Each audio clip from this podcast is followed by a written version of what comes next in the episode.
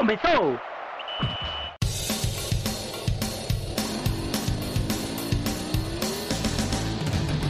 Mas qual é pouca, eu só tomo se for 10k. Eu sou obrigado a falar que esse programa aqui tá uma porra. Fala muito! Fala muito! Fala muito! Piada morta! Pelas barbas do profeta! Fala galera, tudo tranquilo com vocês? Estamos começando aqui a edição de número 75 do DescubraCast. A gente que traz aqui o nosso debate sobre o trio de ferro do Recife, o debate aqui sobre o futebol no Caixa de Brita. A gente vai falar sobre como está esse começo de ano, esse começo de temporada do esporte, do Náutico, do Santa Cruz. Pelo menos dois deles aí, o Santa e o esporte passando por momentos complicados, momentos de pressão, enquanto que o Náutico, apesar de estar num cenário ruim de ter só pena, de ter apenas, no caso, o Campeonato Pernambucano, ele está, de certa forma, navegando em águas mais tranquilas aí. A situação do Náutico está um pouco mais, mais de boa com relação aos outros dois, porque, ao menos na parte extracampo do esporte, o negócio está bem conturbado. Lá do Santa, começo de trabalho agora do Brigatti, essa transição aí de uma gestão para outra, enfim. O negócio está cambaleando lá, mas está andando aos trancos e barrancos. Então, isso aí, esse vai ser o cerne do nosso programa de hoje. Eu sou Clisma Gama, estou aqui com os companheiros Fernando Castro. Fala, Fernando. Fala, Clisman. Fala, pessoal que está ouvindo a gente. Você aí falou que o Náutico tá tranquilo, tranquilo até perder a primeira, né? Porque a pressão já, já tem por não participar da Copa do Nordeste, da Copa do Brasil, enquanto o Santa Cruz e o Esporte estão participando. A Copa do Brasil já começa na, na semana que vem, valendo dinheiro, dinheiro bastante importante aí nesse início de temporada. Vamos aí discutir um pouquinho sobre o nosso futebol. Quem também está com a gente aqui é o companheiro Geraldo Rodrigues. Fala, Gera. Fala, Crisman, Fernando, Iago, o pessoal que está escutando a gente.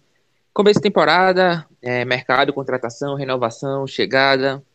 É, conversar um pouquinho sobre esses bastidores né, de reformulação de elenco e também sobre esse extracampo nervoso, como de praxe, de, especialmente é, Esporte Santa. Né? Náutico um pouco mais tranquilo, mas Esporte Santa, como de praxe, principalmente esporte, na verdade, é bem tenso, turbulento aí, com, com eleição, com dívida na FIFA, enfim.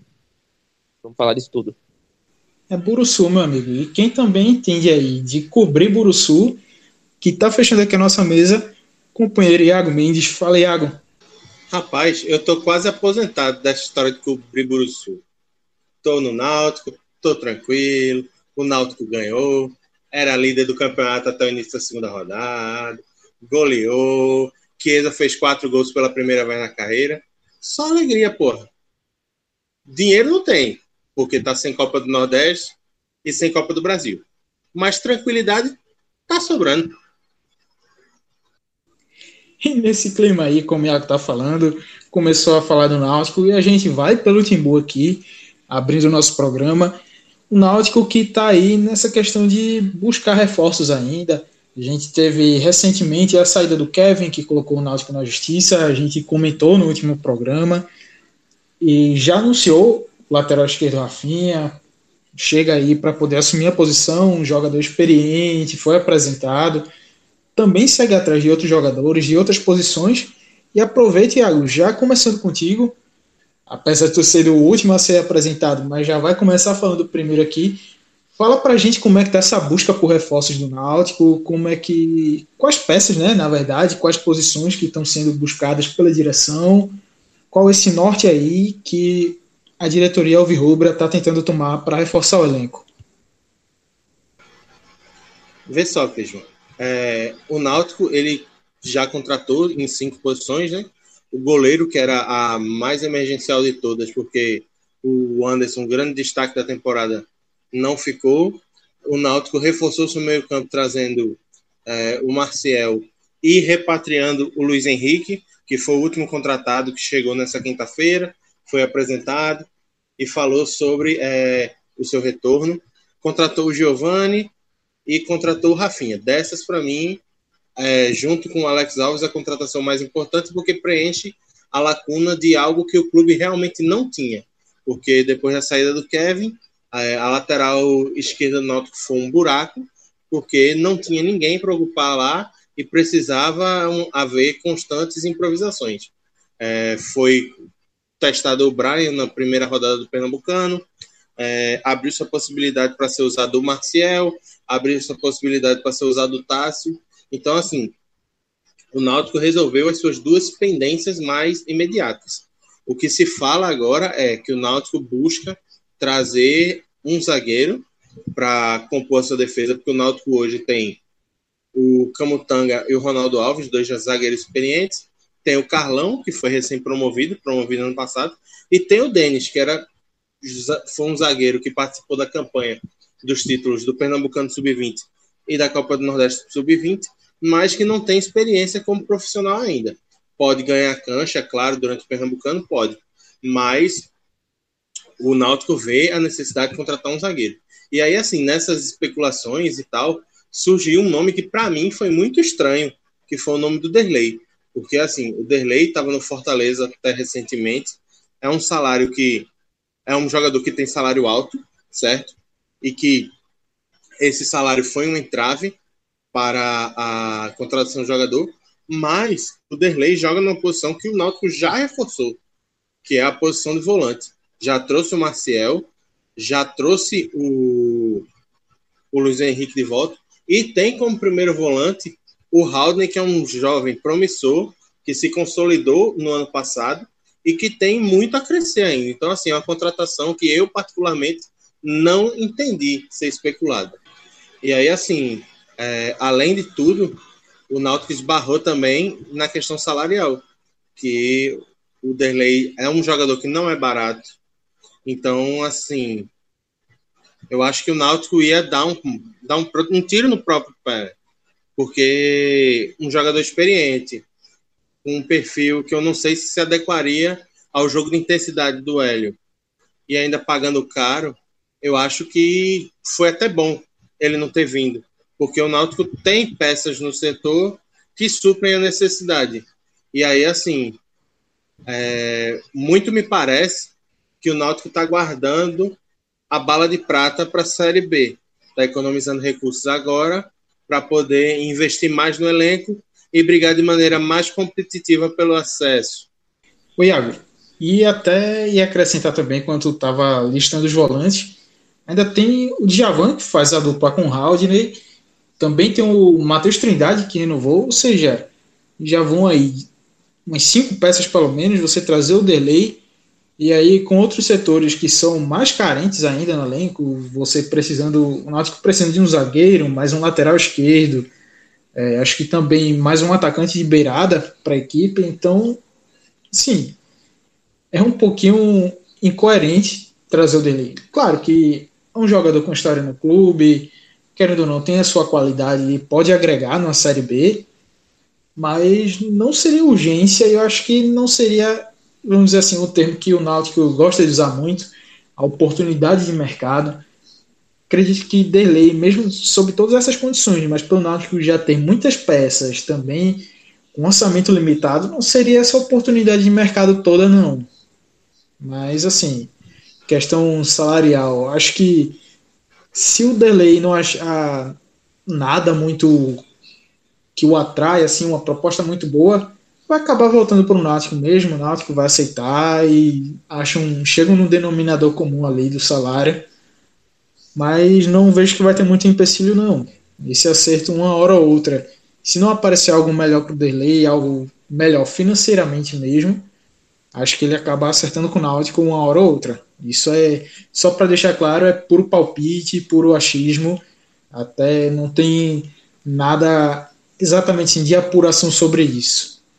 E o, e o Náutico adora um, um, jogador que já passou pelo clube, né? Então, é, tem esse fator também pro Derlei. O Náutico adora repatriar aí. A gente tá vendo Luiz Henrique, cogitou Bruno recentemente, enfim, Thiago já voltou, Eric já voltou, tá aí, Chiesa tá aí também. Então ainda tem mais esse fator aí para quem sabe o Náutico não desistir tão fácil assim de Derlei, né? Um jogador que tem identificação e o Náutico aparentemente é uma, uma, política da direção de futebol trazer jogadores que já tiveram sucesso nos aflitos. E só para constar, uma discussão que eu vi bastante no Twitter quando se começou a ventilar o nome do Derlei é que haveria a possibilidade de utilizar o Derlei como zagueiro. Então, assim, eu particularmente não vi o Derlei fazer o papel de zagueiro em nenhum lugar por onde ele passou na carreira. Então, assim, eu acho que tá certo que às vezes é um caminho natural um cara que joga de volante, conforme vai ficando mais velho, vai recuando para a zaga. Mas eu acho que no caso do Derlei, isso aí não se aplica não. Em alguns jogos, Iago, no Fortaleza, ele foi improvisado no setor. Mas foi assim, algo bastante pontual e que eu acredito também que, que não vinga não para o Derlei, né?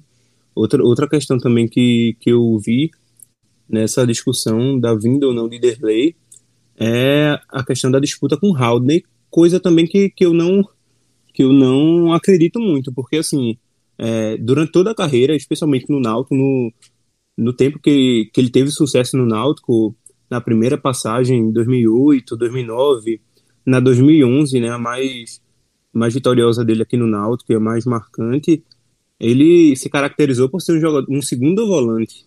Ele nunca foi aquele cão de guarda, apesar da característica de, de, de, de marcação que ele tem muito, mas ele é, sempre foi, foi um jogador que chegava muito ao ataque, inclusive é, jogava como lateral direito também, enfim. É, o, o time que ele mais se encaixou no Náutico foi jogando um pouco mais à frente, que era justamente a trinca de volantes com, com Everton. Martinez ele... e ele Carlos, né? Isso em 2013, mas eu. É, isso em 2012, na verdade, mas 2012. trazendo trazendo em 2011 no acesso à Série A, o Náutico jogava com Everton, ele Carlos e Derlei na Série B. No ano seguinte, jogou com ele Carlos, é, Derlei e Martinez, mas aí Derlei saiu rápido e entrou Souza. Então, assim, ele nunca foi um primeiro volante de origem. E aí, no, nesse, né, é, nesse setor, né, nesse quesito, já tem o próprio Marcial, o Matheus Trindade, o Djavan, que apesar de não ser o segundo volante de origem, ele tem, tem sido titular, né, ao lado de, de Haldner. Então, assim, eu acho complicado para ele encaixar ele no time. Fernando, aproveitando aí o embalo que tu vem trazendo também essa análise sobre o Derlei, queria que tu avaliasse como é que foi essa estreia do Náutico contra o Central, se, querendo ou não, a gente viu que o Central tem um time bastante fraco tecnicamente, mas para uma largada, para a questão de ganhar confiança também, 5 a 0 da maneira que foi construído, também de dar oportunidade a garotos da base, foi um jogo que realmente deu para o Náutico tirar esse proveito? Vou ser bem sincero, Clisman. Assim, eu não assisti o jogo, acompanhei pelo Twitter, eu estava viajando e fui vendo 1x0, 2x0, 3x0, 4x0, 5x0 no primeiro tempo e até estranhei no segundo tempo não ter nenhum gol, né? Até, até levei para o lado crítico. Mas, assim, apesar da, da gritante fragilidade do Central, de fato é um resultado que traz confiança, assim. É um 5 a 0 na estreia da temporada. É, com toda certeza traz confiança, e especialmente a Chiesa, né, que terminou a temporada boa no ano passado, não começou bem em 2020, de, é, demorou para deslanchar no Náutico, sofreu com lesões, mas começar uma temporada marcando quatro gols, de fato, é para deixar qualquer centroavante animado. Então, assim, teve, você citou bem aí também a, a, a oportunidade para os jogadores de base. O Cauã é um atacante de, de 16 anos, ter a oportunidade de, de entrar em um jogo também foi bom, é, é, um, é um valor que o Náutico tem que ficar de olho. Eu acho que o momento é esse, apesar dos poucos jogos que o Náutico vai ter nesse primeiro semestre, eu acredito que o Náutico tem sim aos poucos que dá oportunidade aos jogadores de base. E aí, citando, pegando também o, o gancho de, de contratações, de formação de elenco, que vocês trouxeram também algumas necessidades, como um segundo lateral esquerdo, porque só tem Rafinha atualmente no elenco, é, questão de zagueiro. É, eu acredito também que, que uma posição que, que o Náutico carece é justamente de, de um centroavante, né? Porque só tem Chiesa. É, Salatiel tem treinado com o elenco, é, não, não tenho acompanhado de perto essa situação, mas algo que me parece é que tanto o Náutico quanto ele querem fechar esse negócio, né? O Náutico quer, quer sair ganhando de alguma forma, é, financeiramente, e Salatiel, assim, teve uma certa valoriza valorização na, na Série C, e eu acredito que dificilmente ele fica, né? E ele não ficando, o Náutico tem que buscar um, um substituto, né? Porque é, sem ele já perdeu também no final do ano passado é, Paiva, o paraguaio Paiva. Então, assim, só vai ficar com Chiesa. E a gente sabe que, que não pode contar com Chiesa para todos os jogos, né? O ano passado foi a prova disso, onde ele se, se, se machucou, né? Mais de uma vez. Então, acho que é uma posição que o Náutico também já precisa ir monitorando, porque não é fácil, né? É, achar um centroavante e, e não podendo gastar tanto, né? Porque primeiro que ele que não viria como, como titular, já, já tem o Chiesa. Segundo, a, a questão financeira que o Náutico tem e também a dificuldade de achar no, no mercado, né? Então acho que é uma, uma, uma posição que o Náutico tem que ficar atento desde já. E falando sobre a questão de Rapidinho, busca por... Oi, manda aí. Rapidinho.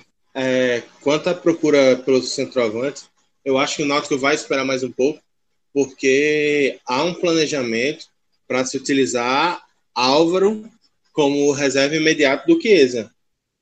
Então, assim, ele voltaria a jogar como o, o cara para fazer os gols, como foi na Série C. Aí na verdade, ele não jogava de centroavante, jogava de ponta esquerda, mas era o cara que tinha presença diária junto com o, o Rafael Oliveira, eu acho. Isso aí eu né? sou. Isso, ora, ora o Wallace Pernambucano, ora Rafael Oliveira.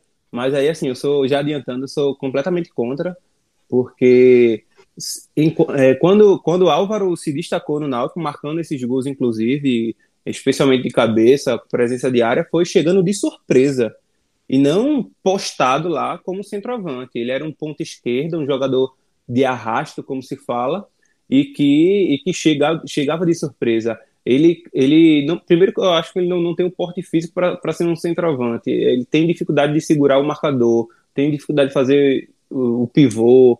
Então, assim, eu, eu não enxergo o Álvaro para ser substituto.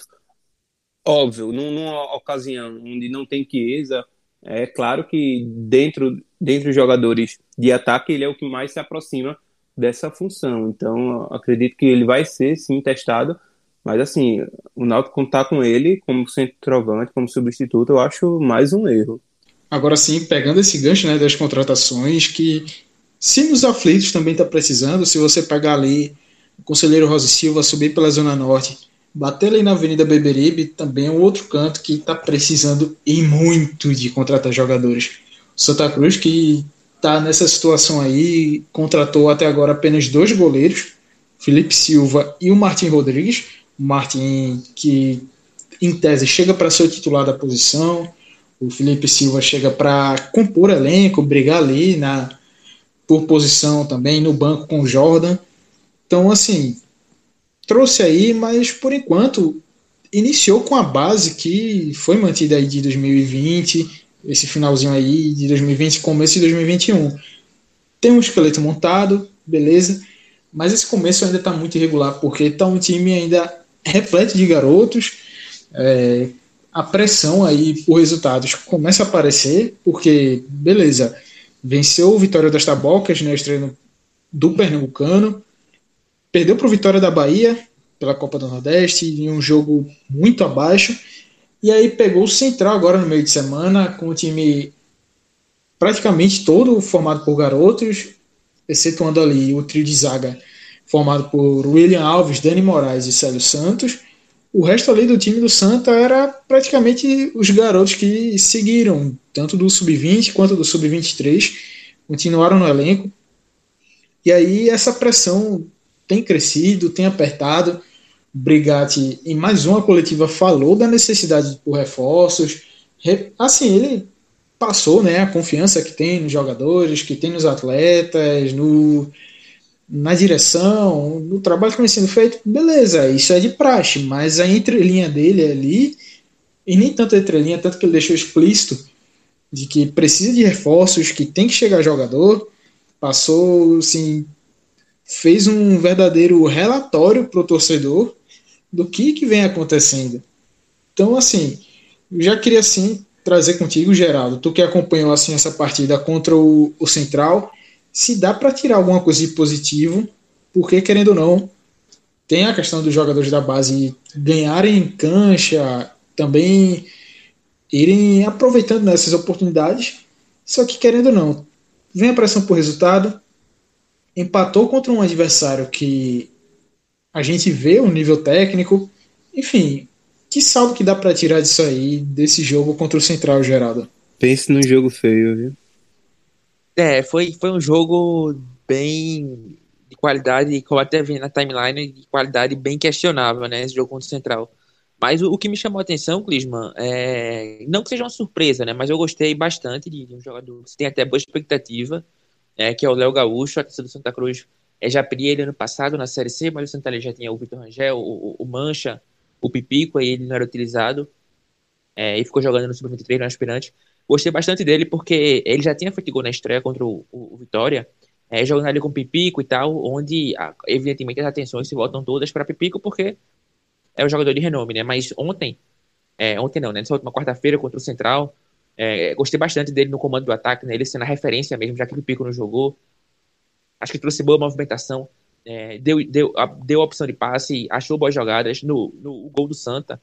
O Léo Gaúcho foi um cara que deu a opção ali na frente, né? No, no, próprio gol ele participa da jogada. Claro que ele, ele não marca efetivamente, mas ele quando tenta completar, querendo ou não, engana ali o goleiro Murilo, né? Do, do Central. Então, é, teve boa movimentação. A bola não chegou tanto, mas ele buscou o jogo, caiu por um lado, pelo outro, buscou tabela, enfim.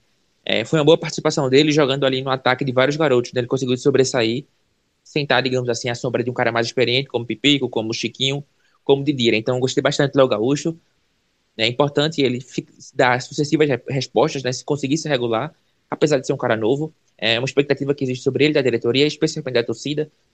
Então, achei bem positiva a atuação dele. O, Eduardo também, o lateral esquerdo, né? O ala esquerdo, que é destro, é, jogou bem também, teve personalidade na minha visão. É, até faz o gol, né? Claro que ele queria cruzar, mas enfim, chegou bem no fundo, fez um bom cruzamento, não atua, terminou em gol. E acho também que o, o Balotelli entra no segundo tempo, o Vinícius Balotelli cava ali a expulsão do zagueiro do Central.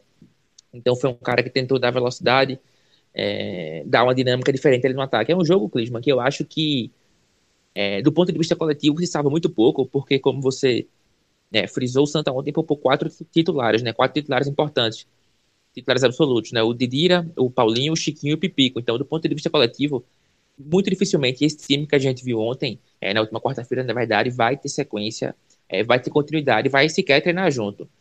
Então, coletivamente, eu acho que sobra muito pouco e o que pode se analisar é, e exaltar é a entrega à vontade dos garotos da base, como eu falei, o Léo Gaúcho, o Eduardo, o Balotelli que entrou no seu tempo. Então, acho que é isso que fica pro, pro Santa ontem, né? Como você bem, bem fez, obrigado, fez até um pequeno desabafo depois do jogo, em meio a essa falta de, de, de peças, é, cobrando indiretamente reforços, mas individualmente pode-se dizer que houve um mínimo de resposta aí do, dos garotos da base que jogaram. Ah, e mais um jogo com três zagueiros, né? Mesmo Santa Cruz jogando quase o segundo tempo inteiro com a mais, é, obrigado, não abriu mão do trio de zaga, do Célio, do William e do Dani. Então, aparentemente, ele quer, quer seguir com essa linha de três, é, é algo inegociável para ele e quer cada vez mais, o quanto puder, da, da sequência, da entrosamento, da rodagem em campo, né? Já que, pelo calendário, os treinos vão ser bem, bem, bem escassos, então é, o máximo que pode, aparentemente o Brigade vai tentar manter esse, esse esquema aí com três zagueiros, três zagueiros bem experientes.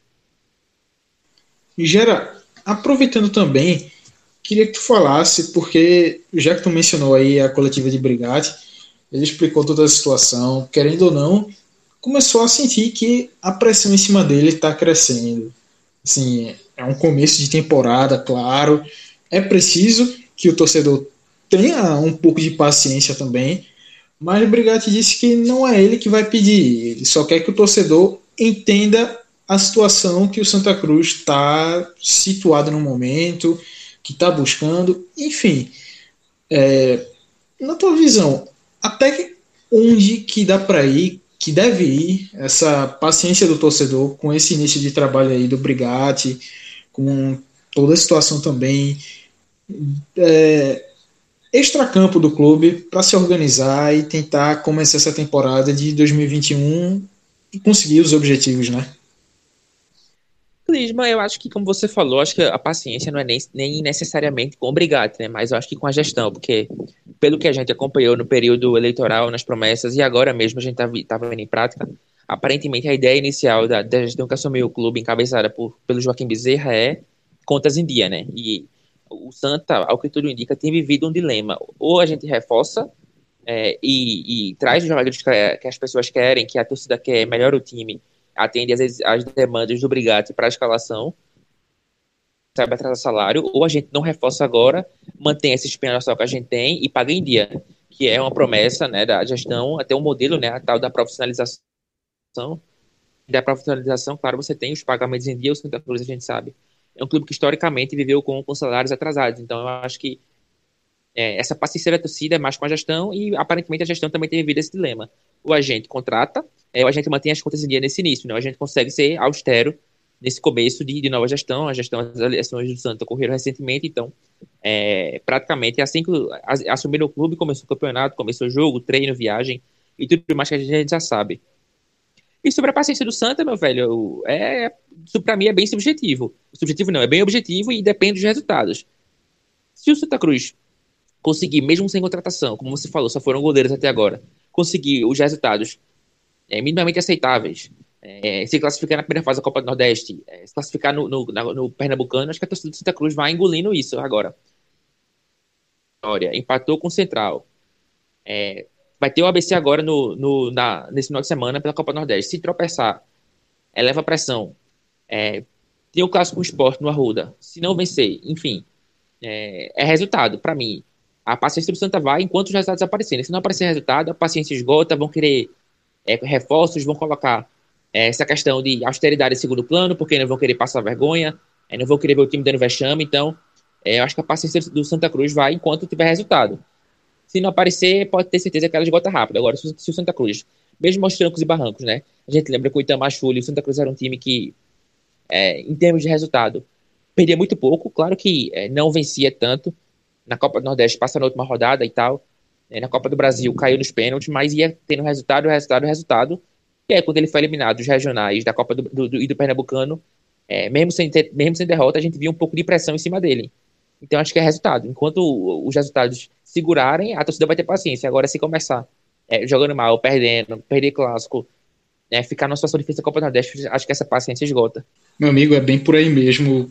Também concordo aí com essa tua visão e vejo que, de certa forma, é preciso realmente dar um pouco de tempo, porque a gente pega é, esse trabalho do Brigatti, ele chegou, vai completar agora, nesse dia 6 de fevereiro, 15 dias que ele começou a treinar o time, duas semanas.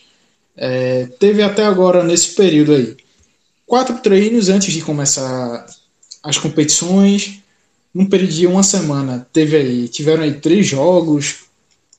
O time não teve pré-temporada mesmo, treinou poucos dias antes só para dar uma ajustada ali na parte física. E depois já começou o treino com bola, que já vinha competição e tudo. Então, é apertado, tá ruim para todo mundo, não é exclusividade do Santa Cruz. Então, é algo que, beleza, vai ser preciso trocar o pneu com o carro andando, achar esse equilíbrio da forma que der. Então, realmente, o negócio está complicado e o torcedor mesmo, a própria direção também tem que ter paciência e não sair muito do, do seu planejamento. Como tu levantou aí, questão, os resultados não começaram a vir e tudo mais, a cobrança aumentando, pressão maior ainda, aí o pessoal vai querer, vai querer, pronto, vamos contratar aqui logo, vamos botar gente e a gente se vira para arranjar fonte de renda para poder pagar. Aí, meu velho, para depender desse se vira, de que vai conseguir de algum jeito, pode complicar mais na frente. É complicado, é difícil tomar uma decisão assim, mas quanto puder ser cabeça fria e sustentar isso, ao menos eu acho que é algo válido que dá para tentar. Só que de toda forma, é, esse elenco do Santa Cruz não, não vai aguentar muito tranco e chegar, por exemplo, chegar muito longe numa Copa do Nordeste, também campeonato pernambucano pode até brigar pelo título, beleza, mas Copa do Brasil, também Copa do Nordeste. Não vejo que com esse elenco aí, com essas limitações da maneira que tem, vai conseguir chegar tão longe assim. Claro que vai depender também de melhoria da parte física dos jogadores, o time começar a engrenar, é, ter essa, essa confiança mesmo. Então são questões aí que são várias variáveis que vão influenciar para que o Santa Cruz possa vir a ter ou não um bom desempenho nesse, nesse começo de ano aí. Mas de todo jeito, está escancarado que precisa de reforços, que precisa trazer logo aí, que for possível, trazer jogadores para enxertar aí nesse elenco, porque da maneira que tá, se começar a machucar um ou outro, por aí vai, enfim. O negócio aí não sustenta muito não, não tem uma base, um alicerce no caso, muito bom tecnicamente e também numericamente mesmo, para poder dar lastro e chegar esse time mais na frente em é, fases mais avançadas dessas competições. Ô Clisman, um negócio que tu falou que a gente vê muito aqui em Pernambuco é o tal do contrata que a turma abraça e a turma paga. Só que a gente tem que lembrar que assim, o contexto de futebol que a gente vive hoje é completamente atípico. Então assim, não tem como a torcida exigir contratação dizendo que vai chegar e vai pagar se tem o um entrave de não poder entrar no estádio. Então, assim, e a gente sabe também que o torcedor, especialmente aqui em Pernambuco, é muito passional. Então, quando o time começa a perder, tem torcedor que diz que não vai mais ir ao estádio, que não vai mais pagar a mensalidade, etc, etc, etc. E aí o contrato que a turma paga vira é, uma bola de neve vira atraso de salário e mais para frente vira causa trabalhista. É muito por isso que os times pernambucanos se complicaram a vida toda com atraso de salário, indo na empolgação e acabando ficando só com os, os débitos depois, nem conseguindo muitas vezes colher os frutos da contratação. É bem por aí mesmo, né? Cultural aqui do futebol brasileiro, do futebol pernambucano o Santa precisa realmente ter essa, essa paciência e ir seguindo, mantendo essa numa linha enquanto for possível para poder se manter, tentar ajustar as contas da maneira que for. Então a gente passa agora do tricolor, vamos lá para Abdias de Carvalho falar do esporte. O esporte que vem num processo agora de renovação de peças do elenco, alguns jogadores aí que torcida questiona mesmo, estão seguindo, estão renovando. Então, Fernando, como é que está esse processo de renovação do esporte? Quais jogadores aí que estão ficando na equipe para essa temporada agora de 2021? Então, Clisma, além do, do técnico Jair Ventura, que o esporte garantiu a permanência, outros seis jogadores renovaram os contratos, né? O caso de, de Thiago Neves, dos volantes Ronaldo, Marcão e Betinho, do atacante Dalberto e eu estou esquecendo um, Júnior Tavares, que, que renovou após a derrota contra, contra o Salgueiro. Então, assim, dos jogadores que, que interessam a, a diretoria, resta basicamente Maidana e Marquinhos, né? Além de, de Leandro Bassi, que é uma, uma outra situação por conta da, da lesão mais grave.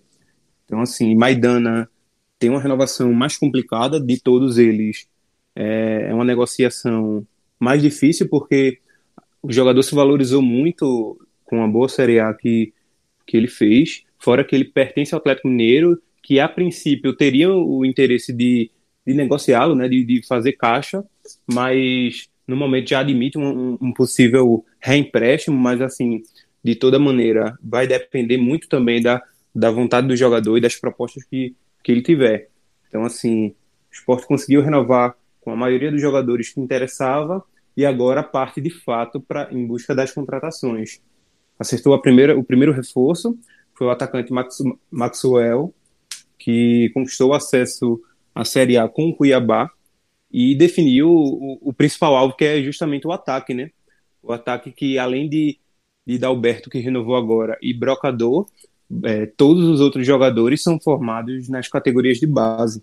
Então, assim, é uma função carente no elenco do, do, do esporte e que a diretoria corre atrás. Né? Alguns nomes já surgiram, como Everaldo e, e Trellis, que interessam a, ao esporte, mas assim, as situações também não, não são fáceis, porque são jogadores que pertencem a outros clubes, jogadores que não são, são baratos, mas que com uma negociação bem feita, acredito que, que seja possível sim defender o esporte. Everaldo, eu tive a oportunidade de conversar com, com um empresário que, que é pernambucano, o Everaldo também é pernambucano, eles é, viram com bons olhos defender o esporte. Então, assim, acredito que falta de fato uma, uma composição com o Corinthians. O Corinthians que a princípio bateu o pé e quer vendê-lo, até porque comprou ele, acredito que há dois anos, um ano e meio, por 2 milhões e meio, 50% dos direitos, e quer, de alguma maneira, recuperar esse dinheiro. Ele que, que vem tendo pouco espaço com o Wagner Mancini, e, mas sendo que, que o esporte só tem interesse no empréstimo, né? até porque não tem condições de efetuar nenhuma compra. Então, o esporte, junto com o empresário, tenta alguma forma de, de convencer o Corinthians para emprestá-lo. E falando do jogador em si, assim, eu acredito que, que se vier, é um baita reforço para o esporte, principalmente por conta da, da carência do ataque. É, Veraldo, que surgiu muito bem no São Bento, fez, e logo em seguida foi para o Fluminense, foi bem também. Agora no Corinthians é que, que ele não conseguiu se firmar. Mas assim, nesse, nesse elenco do, do esporte, com as características que Jair Ventura gosta de jogar, é, tem um jogador como Everaldo com muita velocidade, habilidade, explosão, é de, é de, de muita de, de muito interesse, porque assim é, ele, ele é um jogador que que pode de fato faz, fazer a diferença, e principalmente caso Marquinhos não, não permaneça. Então, assim, o esporte que vem sofrendo com as pontas, né? Basicamente terminou a Série A improvisando Everton no setor, Luciano Juba. Então, assim, o esporte precisa tanto de, de centroavante quanto de jogadores, quanto de atacantes de lado. E além disso, né, como tu falou aí, vem Alguns jogadores renovaram, essa também essa chegada aí de novos atletas. Só que essa chegada é, vai variar também de dois pontos. Tem duas coisas aí que vão influenciar nessa questão de contratações do esporte. Uma delas é o processo de eleição. Essa troca aí, ou não, né? A manutenção do, dessa gestão no comando. Mas, enfim, são dois processos e aí a gente já passa agora para a parte da eleição. Queria que tu falasse, Geraldo, como é que tá essa questão das eleições do esporte, que mais uma vez foram adiadas, seriam realizadas nesse dia 5, acabou que não rolou. Explica aí o porquê e também a nova data, que se eu não me engano, dia 18, agora de março, como é que tá toda essa situação?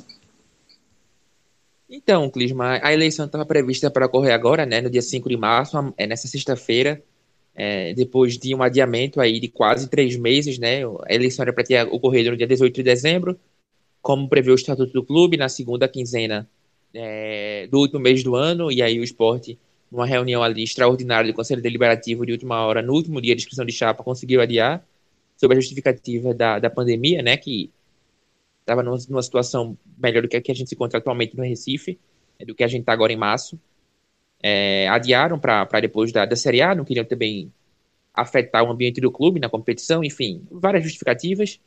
Né, conseguiram adiar com a anuência do conselho. E aí estava prevista para correr agora no dia, como eu falei, no dia 5 e no começo dessa semana, na segunda-feira, é, no mesmo dia que Pernambuco, o governo do estado, instaurou um lockdown, né, a, da, um toque de recolher, digamos assim, é, das 10 às 5 da manhã, das 10 da noite às 5 da manhã, e aí, dentro dessa medida, é, a Secretaria de Saúde, né, os agentes sanitários recomendaram à Comissão Eleitoral é, que o esporte não realizasse o pleito, porque, enfim, está é, tá num período de alta, de recorde de caso, e aí a Comissão Eleitoral, pelo presidente, o Frederico Guilherme, decidiu pelo, pelo adiamento, né, sem data. É, a Comissão Eleitoral não trabalha com data ainda, é o esporte, no dia seguinte é isso.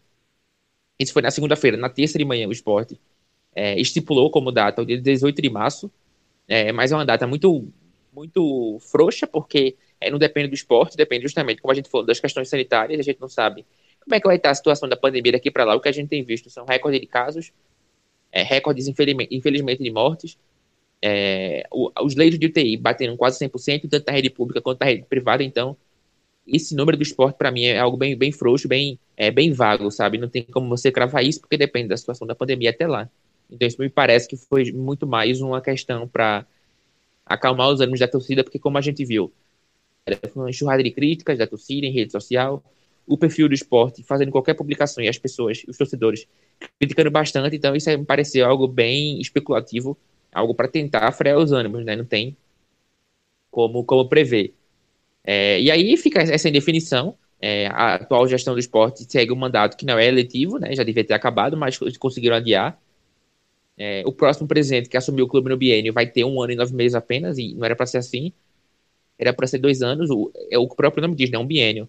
É, e não vai ser desse jeito, então é um processo bem conturbado é, do esporte, como a gente já sabia que seria, mas que consegue ficar ainda mais conturbado, né? Passa do ponto, extrapola.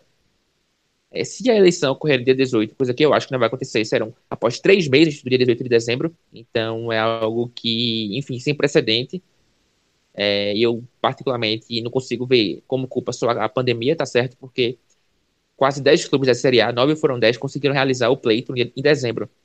Então talvez o esporte também pudesse ter realizado. Mas, enfim, esse é outro ponto.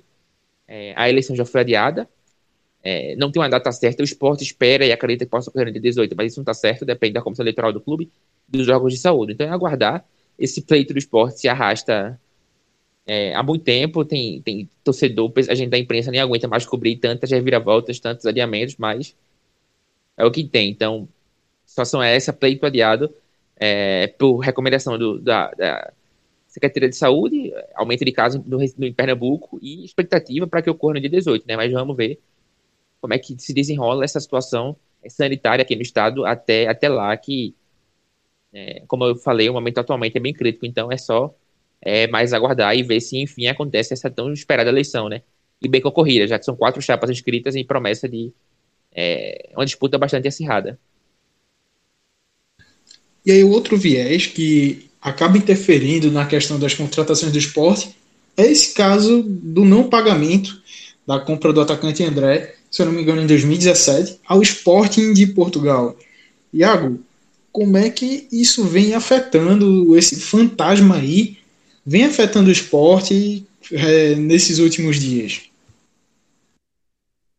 É impressionante como esse enterro nunca termina, né? Sempre volta e volta e volta e volta. É um enterro que nunca sai para a cova, é, fica eternamente é, rendendo. Mas, assim, é, como é, de conhecimento comum, o esporte contratou André ao Sporting de Portugal e não pagou. Inclusive, depois ele saiu para o Grêmio e o esporte continuou sem pagar o Sporting de Portugal, muito por causa da crise econômica que se abateu sobre o clube, especialmente depois de 2018, com o rebaixamento e o fim da desastrosa gestão Arnaldo Barros. E aí, assim, é, houve até a tentativa de um parcelamento, o esporte entrou em acordo da primeira vez que houve a ameaça é, do Sporting de entrar na FIFA para que o time pernambucano fosse sancionado de maneira mais dura, só que esse parcelamento não foi efetuado, e aí agora o, o esporte de Pernambuco, por causa do Sporting de Portugal, está sem poder registrar jogadores, ou seja, as renovações que estão sendo feitas pela diretoria até o momento, não conseguem se tornar medidas práticas de maneira eficiente, porque os jogadores estão renovados, estão com contratos renovados, só que não podem entrar em campo porque não podem ser registrados no boletim informativo diário da CBF, que é um instrumento para a liberação dos jogadores para atuar. Oi, então, assim, Oi, Oi Iago, Oi. As, as renovações entram, vice? Isso houve uma, uma mudança aí nas diretrizes da, é, da FIFA para esse tipo uma de punição. Eu, né? É, eu li no blog do Andrei Kampf, o Lei Campo, é, que a, a, FIFA se tornou mais flexível nessas punições, nessa, nessa questão da pandemia, nesse período de pandemia, que os clubes sofrem um pouco mais financeiramente, então essa punição do BID é só novos jogadores. ou seja, reforços, jogadores que já tinham vínculo, mesmo renovações, e mesmo renovações de empréstimo, né? Que, por exemplo, o Júnior Tavares, que estava no São Paulo, e volta para o esporte, também entra. E aí é só questão de tempo. Quem não entra nessa conta é Maxwell e os próximos jogadores que o esporte contratar, mas renovação de empréstimo, é, diferentemente do que houve no caso do Marco Gonzalez, também está entrando, justamente como o Fernando falou, por essa maior flexibilização da FIFA é, nessa punição de, de bloqueio do BID. Então, menos mal, assim. Então, vou refazer o meu argumento. Então, o esporte tem um prejuízo, mas não é tão grande quanto eu imaginei que seria. É, o esporte tem a sua primeira contratação, o atacante Maxwell é impedido de jogar.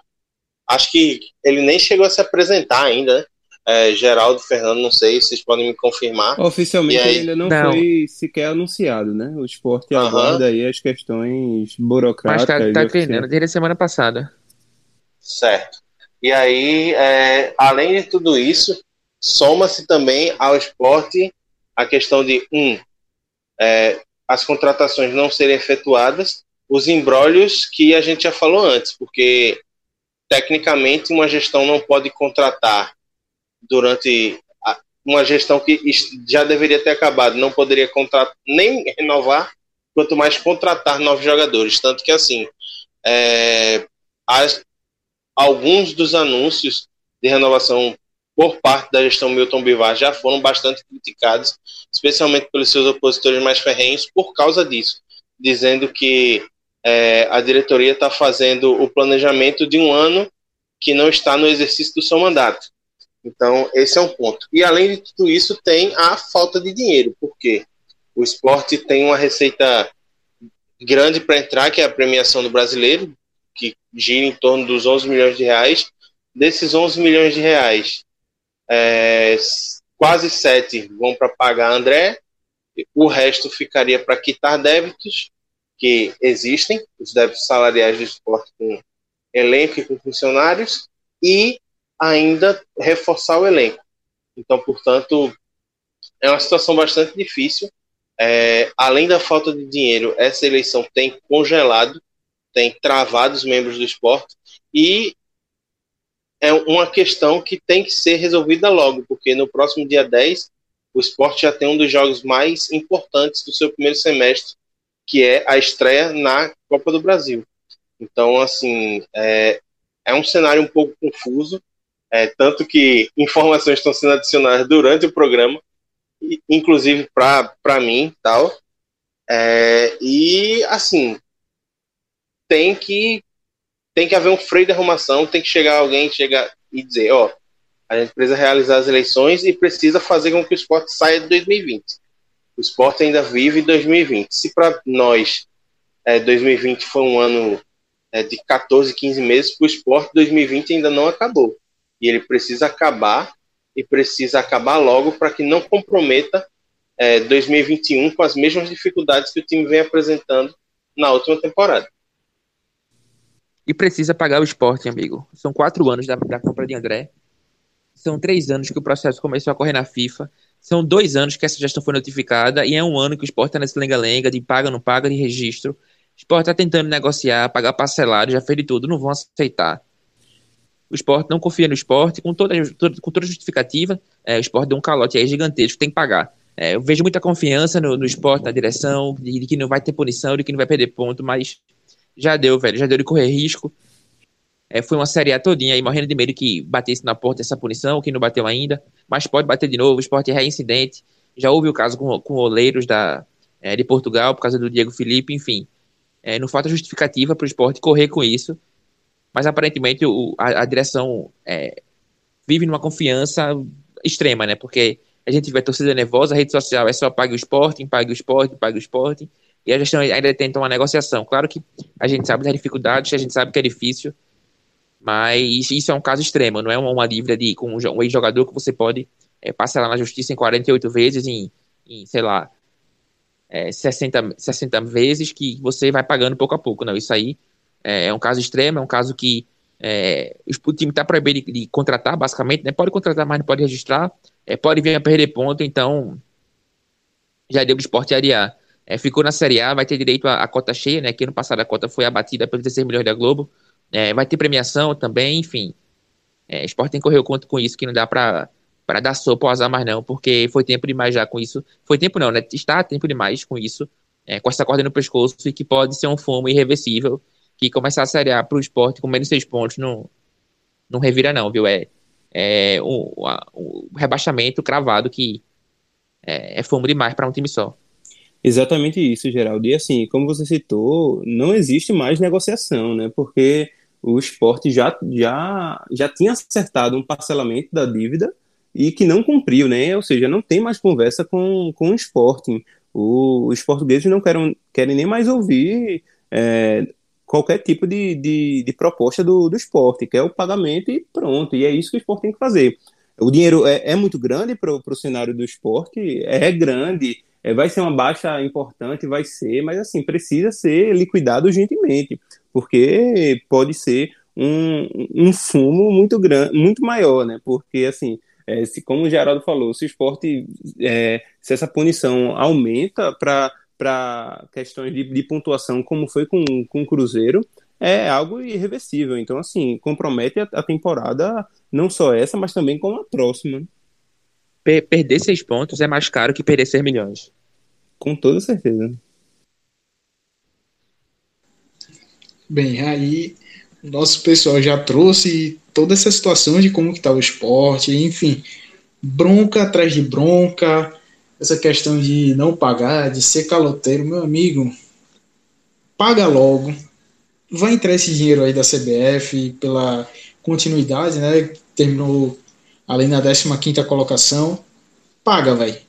Paga da maneira que der e se livra disso, porque é a bomba que causaria a, per a perda de seis pontos no, no Campeonato Brasileiro do próximo ano, meu amigo pode ser algo irreversível. Então, paga logo, evita esse risco, como o pessoal Fernando, Geraldo e Iago já bem trouxeram.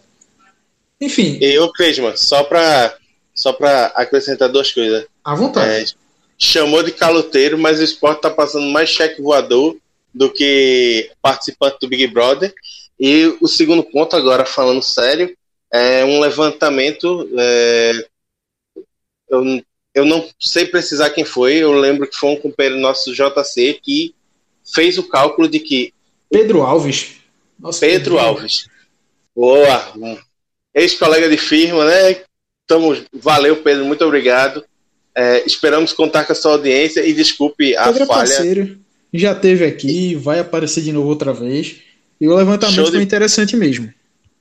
E aí, assim, é, em quatro anos, a dívida do esporte com os portugueses dobrou por causa da desvalorização do real. Então, assim, já é um fumo muito grande, porque era uma dívida que girava em torno dos 3 milhões de reais, virou 7 e ainda pode tirar 6 pontos do esporte e está impedindo de o time pernambucano registrar jogador. Então, assim, é uma coisa, é, tá certo que é uma situação muito difícil, a situação financeira do esporte é crítica, mas não dá para admitir correr tanto risco, viver tanto tempo no fio da navalha assim e ver uma dívida crescer desse, dessa forma, tendo recursos a receber que podem pagar a dívida. Não, não precisa negociar, é simples. Chega na, chega na, na CBF e diz: Ó, a nossa premiação é X, pega esse esse X menos tanto, vai lá, já manda direto para ele, já paga a dívida e acabou. Não tem para que tá conversando? Até porque os caras lá de Portugal nem conversarem querem mais. Querem o dinheiro na conta. O único barulho que eles querem ouvir não é a voz da diretoria do esporte, não. É a grana caindo na conta. É o TED. Enfim, fechou agora aí, falou tudo, Iago. A gente vai encerrando aqui mais uma edição do DescubraCast, edição de número 75. É, você que não nos segue ainda nas redes sociais, procura lá por, pelo Caixa de Brita no Twitter e no Instagram arroba Caixa Brita, no Facebook, facebook.com barra Caixa Brita. A gente vem também com o nosso site, que a gente está postando coisas lá, nossos programas, textos também sendo produzidos, enfim, acompanha a gente lá, a gente vem trazendo novidades, vai publicando nas nossas redes sociais. E valeu mais uma vez pela sua audiência, por quem nos ouviu até aqui, por você que vem nos acompanhando nessa trajetória. Mais uma vez, muito obrigado. Fim de mais uma jornada aí, né, galera? Essa jornada é nosso itinerário. E vamos embora. Até o próximo programa. Grande abraço. Tchau, tchau. Esse programa foi barril dobrado, viu, pai? Foi grandão, foi grandão.